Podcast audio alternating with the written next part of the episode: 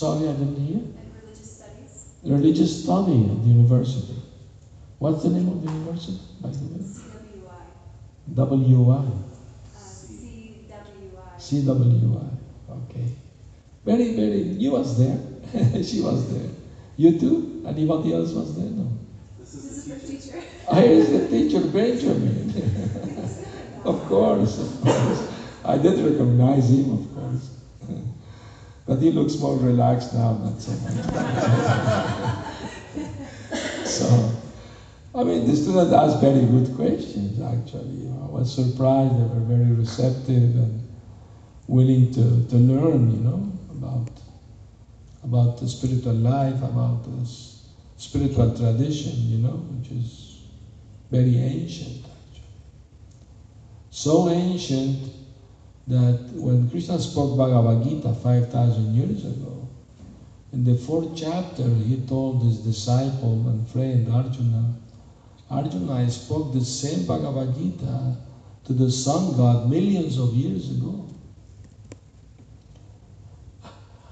Arjuna, of course, he believed that uh, he accepted Krishna as the supreme, but he posed himself as a, you know, as a non-believer. So, but Krishna, how is that possible? You, you and me, we are contemporaries. So how is this? How you did that so many million years ago? And Krishna's answer was, my good friend, you were, you also was there in a different body. you don't remember anything. I remember everything because I don't change my body. My, my body is everlasting, is eternal. When you change your body, you forget your past life. But I never forget anything because I always have the same spiritual eternal body. No? Mm. So, and uh, the teaching is the same, hasn't changed in millions of years. It's not like, okay, let's let's make up some new ideas, new philosophy. uh, uh, no, no, it's the same philosophy, but of course, uh, it is uh, it is just perennial because the truth about the soul doesn't change because the soul is always the same soul, it doesn't change. What changes is the body changes from boyhood to youth to old age. In the same way, at the time of death, the soul passes to another body. And it's like a dress, you take it out, put another dress on. Nothing is lost. I mean, the, the body is meant to die anyway. Nobody can stop it. Time and tide wait for no man. So before that happen, human being must know what's gonna happen after that, how to prepare for that. That is intelligent. Because if we take this life the all in all, like that there's nothing else after death, then then uh, we are become very frustrated because I mean this life is uh, is gonna end up in, in old age disease and death. So it's not a bright future. You know this uh, movie director Woody Allen. He was he was interviewed and he was asked, I hear that you are very pessimistic. Is it true? And Woody Allen said, Yes, it is true. And why? Well, since we are born, we have a death sentence in our head. And no matter how rich, famous, powerful you may be, you can't take it out from your head, that sentence. Uh, so, don't you think it's a, enough reason to be pessimistic? and you know, he made a movie, and in the movie, the Hare Krishna appeared there chanting, and he approached them to ask them questions, and they give him the books. Please read this book, you will have all the answer to your question about God, about the soul, about the afterlife, everything is there. Mm. So it's good to know and get ready, get prepared for what coming next, you know. Don't take you out of surprise, you know, what, what is going to happen. Sometimes uh, people are, well, nobody came back from there to tell us how, what, what is there. we are all All of us came back, went and came back in a new body, in different bodies. We've been there many times and back, you know. But the idea is, is uh, to get one-way ticket to the spiritual world. Spiritual world, sometimes people confuse this word. They think the spiritual world means the, the ghost, you know, the, the spirits, no? That uh, they can communicate with them through some means, some, you know, mentalist or something. There are people who can see ghosts and things like that. But that's not the spiritual world. Uh, because these living beings, they are not in pure spiritual form. They have the mental uh, covering their spirit. Because when we leave the body, we leave the gross body, but we take, we take with us our subtle body. There's a subtle body. Uh, the subtle body is made of mind, intelligence, and ego. And this is still covering the soul, you know.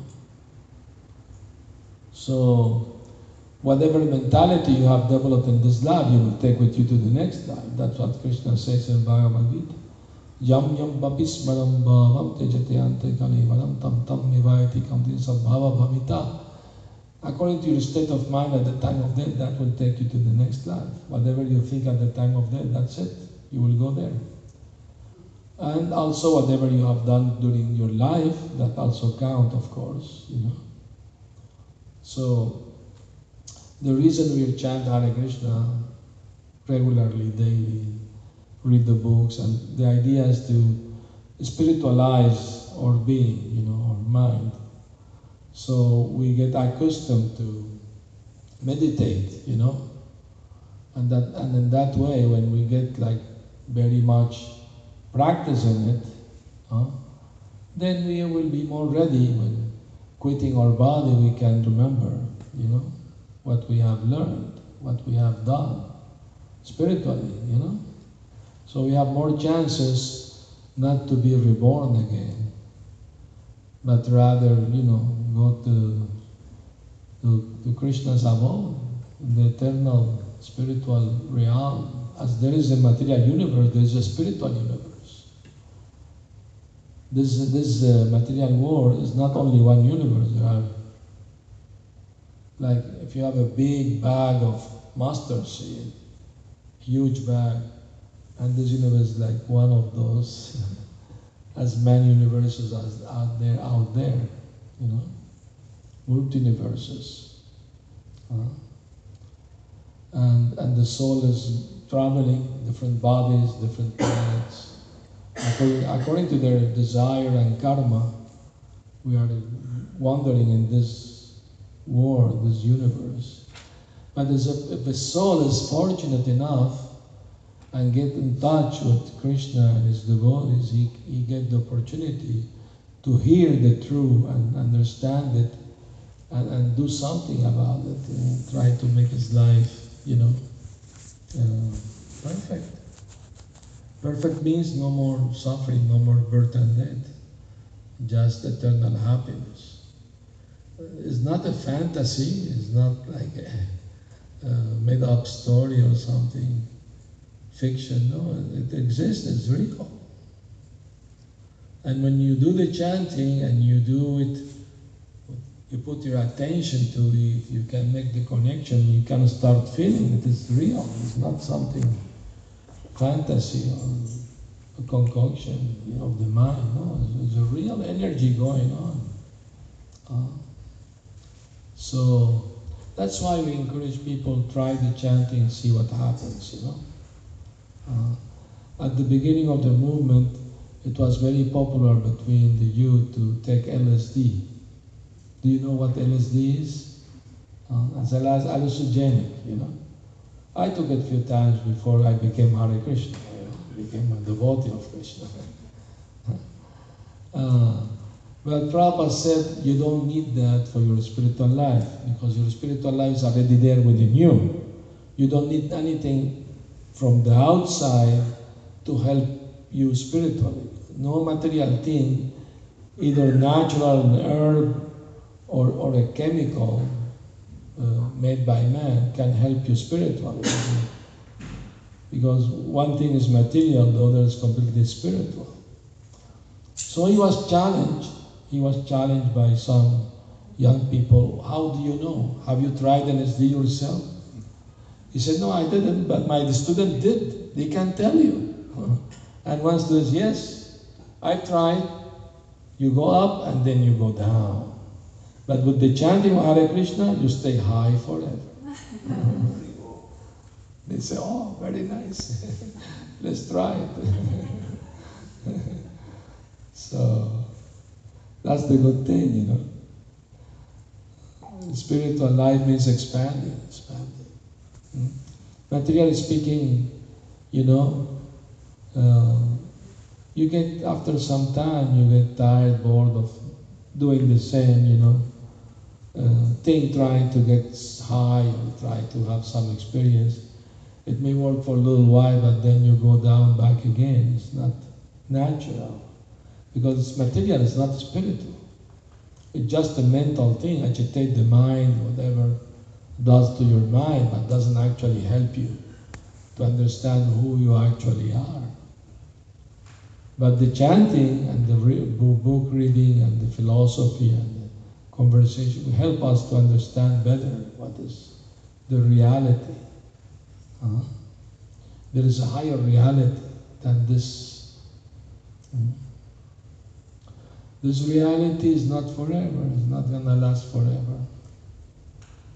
Because it's like in the sea, you know, the, the waves bring together the weeds and then another another wave separate them. Come together. In the same way, you know. Uh, when I travel, I see people the, at the airport, oh, crying and, because some friends or family leaving, traveling, whatever, and they don't know when they're gonna meet again. So life is like that. I, I sometimes I people approach me to talk and have a conversation, and uh, um, and that's it. We don't know if we're going to see each other again. Who knows? I mean to say, life is like that here in this world. Uh, so, but our relationship with Krishna, that's eternal. That's everlasting. Because it's real. It's forever. If we learn the, the art of loving Krishna, understanding Him, then we will never be frustrated. Because that's going increasing, the satisfaction and the, the happiness increases, not doesn't diminish. And the more you do it, the more connection you will feel. Uh, I mean, I remember that uh, the Beatles, John and Lennon, I mean George and, Le- and John, they were they were uh, on the, some Greek islands in a boat, and they were chanting Hare Krishna ukulele. They said they were chanting for six hours non-stop. They couldn't stop. They, they said that when we stop, it's like they put the light off or something. And we chant again, oh, again. so, it's real. It's, a, it's not any, any song you may like, you hear it a few times, you get bored, I want to hear a new one. But this song, Hare Krishna, being chanted for thousands of years by millions of people, I've been chanting for how many years now? 48 years. Never get bored. It's always new, fresh. That's the difference between material and spiritual. Mm-hmm. So anyway, uh, uh, let's hear from you. uh, comments, uh, questions, whatever you like, and you can we can have a conversation. Yes. Is there a way to spiritualize something that's material in order for that material to feel new continuously? Of course, of course. Yeah, yeah, definitely. The, the question is if there is a way to spiritualize material things. No? Yeah. For example, this microphone. I'm using it to speak about spiritual matters, so become spiritualized. Different energy. Even the food, when we offer it with love to, to Krishna, becomes spiritualized. Actually, there was one boy in, in France, devotee, the child, son of a devotee, and you can put two, three plates in front of him, and or even ten. He will tell which one was offered to Krishna, and not the other ones. He say he will see some light coming out of the plate, which was offered, and he never made a mistake about it. So, yes, things can become spiritualized when they are used for, for Krishna's service. We don't reject material things because once a reporter asked my guru, Prabhupada, to become devotee you have to give up material things, material life. He said, Who told you that? It's not possible. We are sitting in this room, this, this is made of bricks and stones. This is material. I'm talking to you with this mic, it's material. Uh, we don't reject material things. What we reject is the misuse of them. No. You can have a knife, you can cut an apple, offer it to Krishna, give it to others. You can you can attack somebody with it. The knife is not Uh, guilty of that. It's, it's your free choice how to use it. So material things in themselves they are not good or bad. Rather how you use them that makes them good or bad.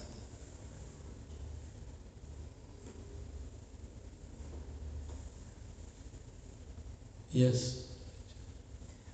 Earlier, you said something to the effect that if you seek God without philosophy, it can lead to just some emotionalism. But you seek philosophy without God, it can lead just speculation. Your mental speculation, yeah. And part of your name is bhakti, Yes. devotion. Or is that also love, Yes, loving service. loving service? Yes. So what role do you think bhakti, loving service, devotion plays in that quest to seek God? Because we have an eternal loving relationship with God. We have forgotten, you know. Uh, and in human life, we can remember again that relationship, you know. It's like a son or a father, you know. Suppose the the son leaves home and never, for many years, does not return. But still, the son is the son and the father is the father. No. That's not never broken, that relationship is not possible. Uh, uh, I like to give example. Suppose a young man, he had a car accident and he suffered from amnesia. He doesn't remember his name, has no ID on him, nothing, is in the hospital. And then he's released out on the street. And he doesn't know where to go. He's homeless, doesn't remember anybody or anything. So he's, he is looking for food in the trash and sleeping on the floor in the park and having very bad time. And after a few weeks, a man passing with his car, he see him and he stop. Hey Albert, what are you doing like this? Do you know me? Yes, I'm a good friend of your father. And he was, he's very worried about you. You've been missing for weeks. What happened to you? Well, frankly, I don't remember anything. I suffered an accident and I um, suffered from amnesia. Oh, no, no, come with me. I will take you to your father. You don't have to be homeless suffering like that. Your father is a rich man. But I will take you first to my home. You take a good bath, eat nicely. Then I take you to your, to your father. So, so in the same way, the guru, the spiritual master, he come to teach us, what are you doing here? You don't belong here. You belong to Krishna, to God. Uh, but I can't take you there and right now. You have to come cleaner. Uh, so the chanting means to cleanse the heart from dirty things, the mind, you know. So that's the idea. And then naturally, you know, we will remember, start remembering. I mean, as soon as we start to feel some love for Krishna, we will realize how much He loves us. It's a reciprocation, you know. He likes to reciprocate. He's neutral with everyone. But if somebody wants to know him, to love him, he likes to reciprocate. Mm. And he may give you a hint, he may give you a drop of spiritual happiness from time to time just to encourage you to continue your path, you're searching for the for the reality, the beauty eternal, the eternal beauty.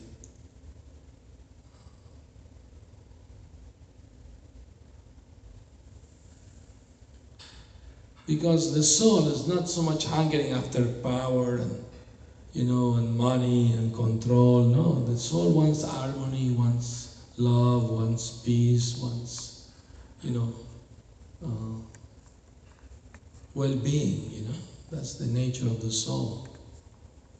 And the only person who can give us that forever, that's Krishna.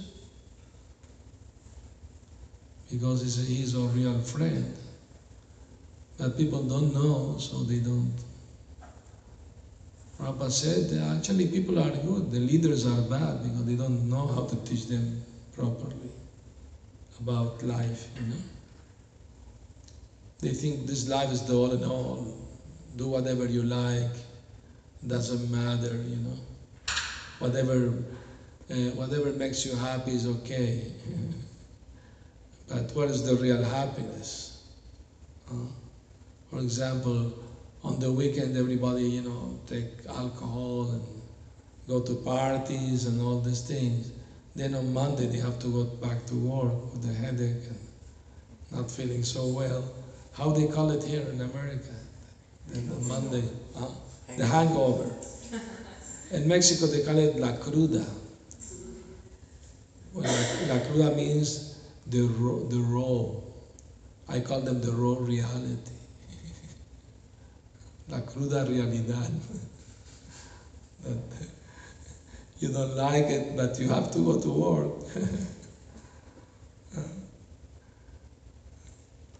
so this is bhoga tyaga, you know. You, you have to work during the week, waiting for the weekend to enjoy, then back again to the same thing and like that. You pass your life like that.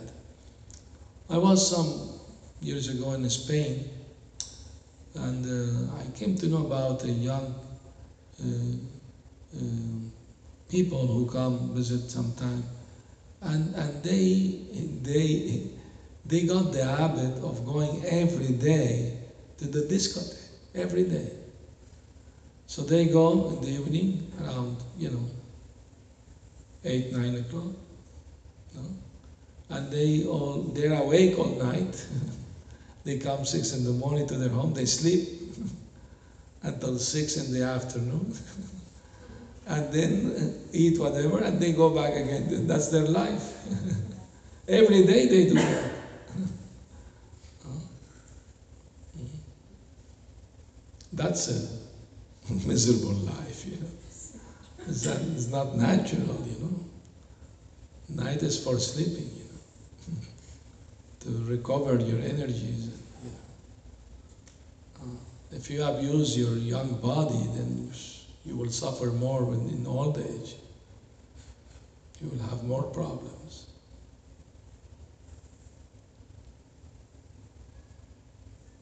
So, that's okay? I just wanted to say I appreciate you, your comment about hearing a song and you get bored with it, so you want to hmm. know, but the, the mon- mantra never gets old. That's true. It's very true for me, and hmm. But it's one of those things I've never, um, realized, you know, I don't, I don't have conversations with myself about that, so I've never hmm. heard, heard it out loud, it's really interesting. It's nice to know that that's a thing. So, Yeah. Thank you. For your comment. It's nice to hear. so, anyway, I mean, try it and see what happens. That's that's that uh, the, the the point. You know, not you don't have nothing to lose, everything to gain, because it's an experience. You know, spiritual life is an experience. I know it's good to know the theory, of course. I mean, then you know how what what comes next. Put it in practice, see what happens. And if you like it, okay, keep doing it. You will increase. Then you will understand, oh, this is for real. I want this, you know. But sometimes, uh, due to fear or ignorance, we, we, we think, oh no, this is something very mysterious, spiritual life, you know. Not for me, you know. I'm a, you know, there, was a, there was one uh, so-called guru that he tell a disciple, oh, from time to time, I have a, I have to smoke and drink so to keep my feet on the, on the ground, you know. That's nonsense, you know. You don't.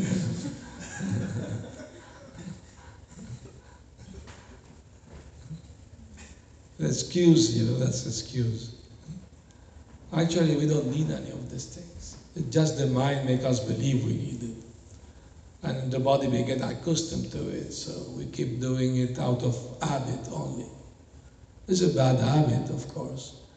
But uh, we can learn good habits, can replace the bad habits. That's simple. It's not, it's not artificial imposition on the mind. It's not uh, trying to like, you know, uh, impose on ourselves, you know, something we don't really want to do, but it comes out of conviction, you know.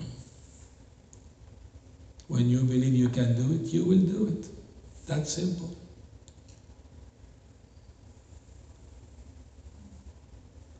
And I, when I first met the devotees, I thought, well, if they can do it, why I can't do it also?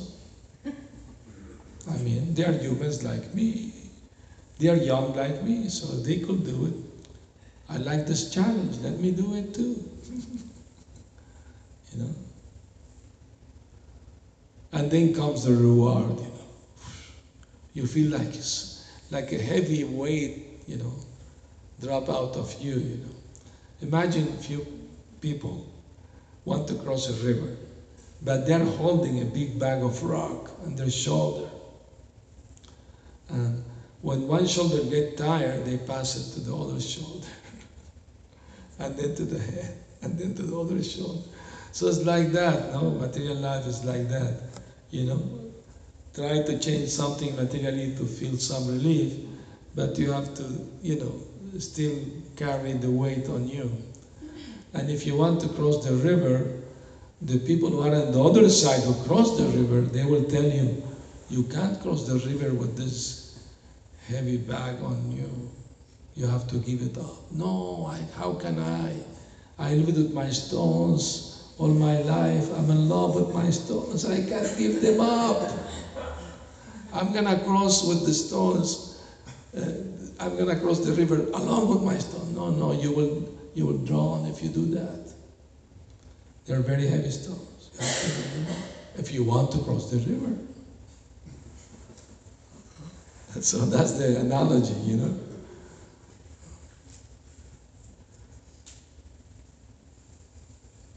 Okay, you can give the stones one uh, immediately. Well, throw every every day some stones out of the bag, and one day you will see no more bags in your store.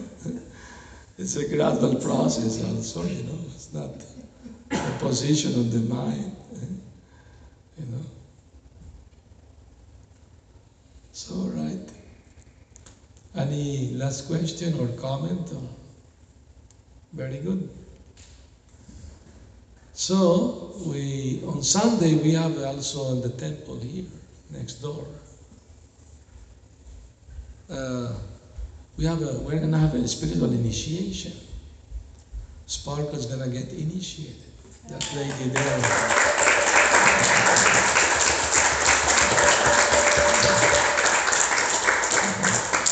So you are welcome to come to the ceremony. There's a fire ceremony, beautiful, you know. It's nice to. If you haven't seen before, it would be a nice experience for you to to see it. What time will be? Uh, it'll start at twelve thirty. Twelve thirty is gonna start, and then we have lunch together. Arati at twelve. Uh, the ceremony chanting at twelve thirty is the, the ceremony, And then twelve thirty is the and then until one one thirty we will have. So invite your friends if you like. All right, thank you very much, everyone, for coming joining us.